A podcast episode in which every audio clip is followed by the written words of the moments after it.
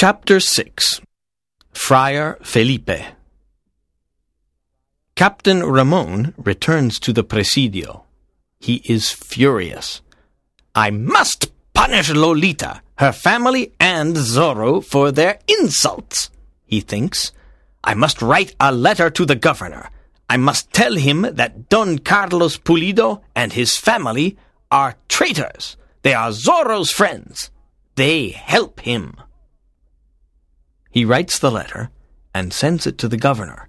He smiles and says, I want to see the Pulido family in prison, I want to see you in prison.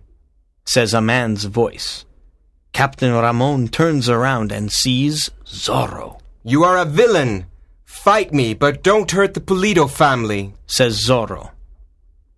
Sergeant Gonzalez, come quickly, says the captain. Zorro is here. Zorro disappears, I am here, Captain. says Sergeant Gonzalez. Take all the soldiers and find Zorro. We must capture him. The soldiers follow Zorro. The night is dark. It is difficult to follow him because his horse is very fast. The next morning, the soldiers return to the Presidio. They are tired and angry. Zorro is still free. There are many people in front of the Presidio that morning. Don Diego is there too. Something is happening. An old friar is standing before the magistrate. The old friar is in chains, I am not a thief. says the old friar. I am a poor friar. What is happening? Asks Don Diego. This old friar is a thief. He must be punished. Answers the magistrate. That is impossible. Friar Felipe is an honest man. I know him. Says Don Diego. No, you are wrong. Says the cruel magistrate.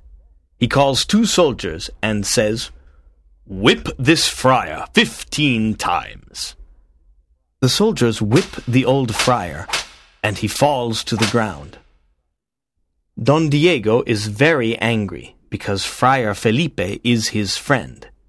He returns to his father's hacienda. Good afternoon, my son. Says his father, Don Alejandro Vega.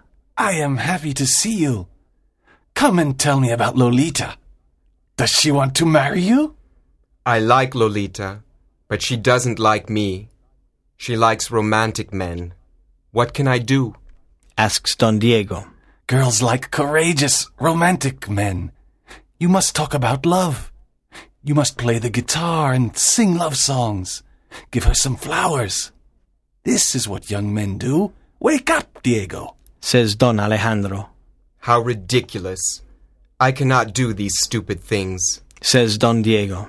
You must try. Lolita is a lovely girl. Says Don Alejandro. There are many problems in my life. I want to rest and meditate. Says Don Diego. Chapter 7 The Avengers In the evening, the magistrate and his friends are in the tavern. They are laughing about the old friar.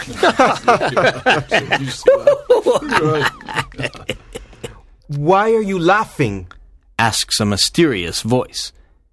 They look at the door of the tavern and see Zorro. He has a pistol in one hand and a sword in the other, Magistrate, I am here to punish you. says Zorro. Old Friar Felipe is not a thief, and you know it. I am an important magistrate. I don't like friars because they are your friends, Zorro. Zorro gives a whip to the magistrate's friend and says, Now whip this corrupt magistrate fifteen times. But I cannot do this. says the friend, Whip him or I whip you. says Zorro.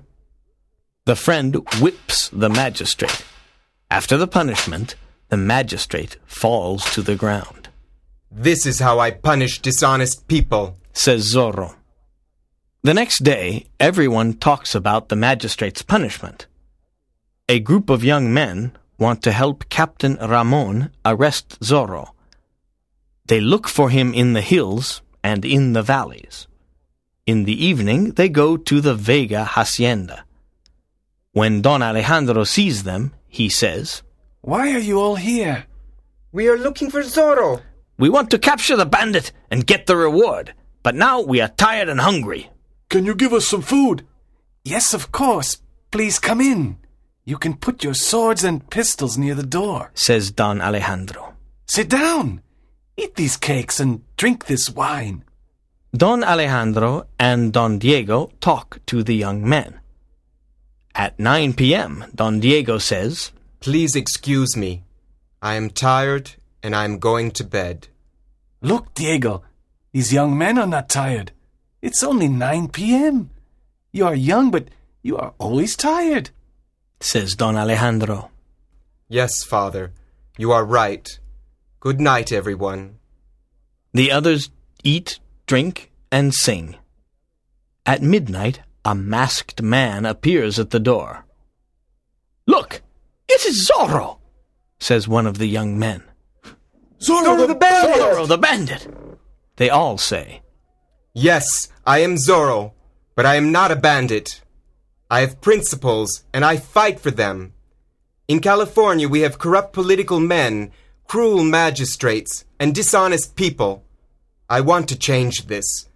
I fight to help the poor, the natives, and the friars. What are your principles?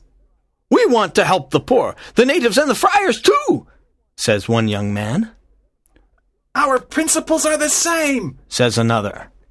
Come with me and we can fight together. We can make California a better place to live. says Zorro. But who are you? Where do you live? asks a young man, I can't tell you. It's a secret. says Zorro. The young men talk together. Yes, we want to fight with you. We want justice in California. Our new name is the Avengers. says a young man. Yes, yes. the Avengers! They all say, Good. We now fight together. says Zorro, and leaves.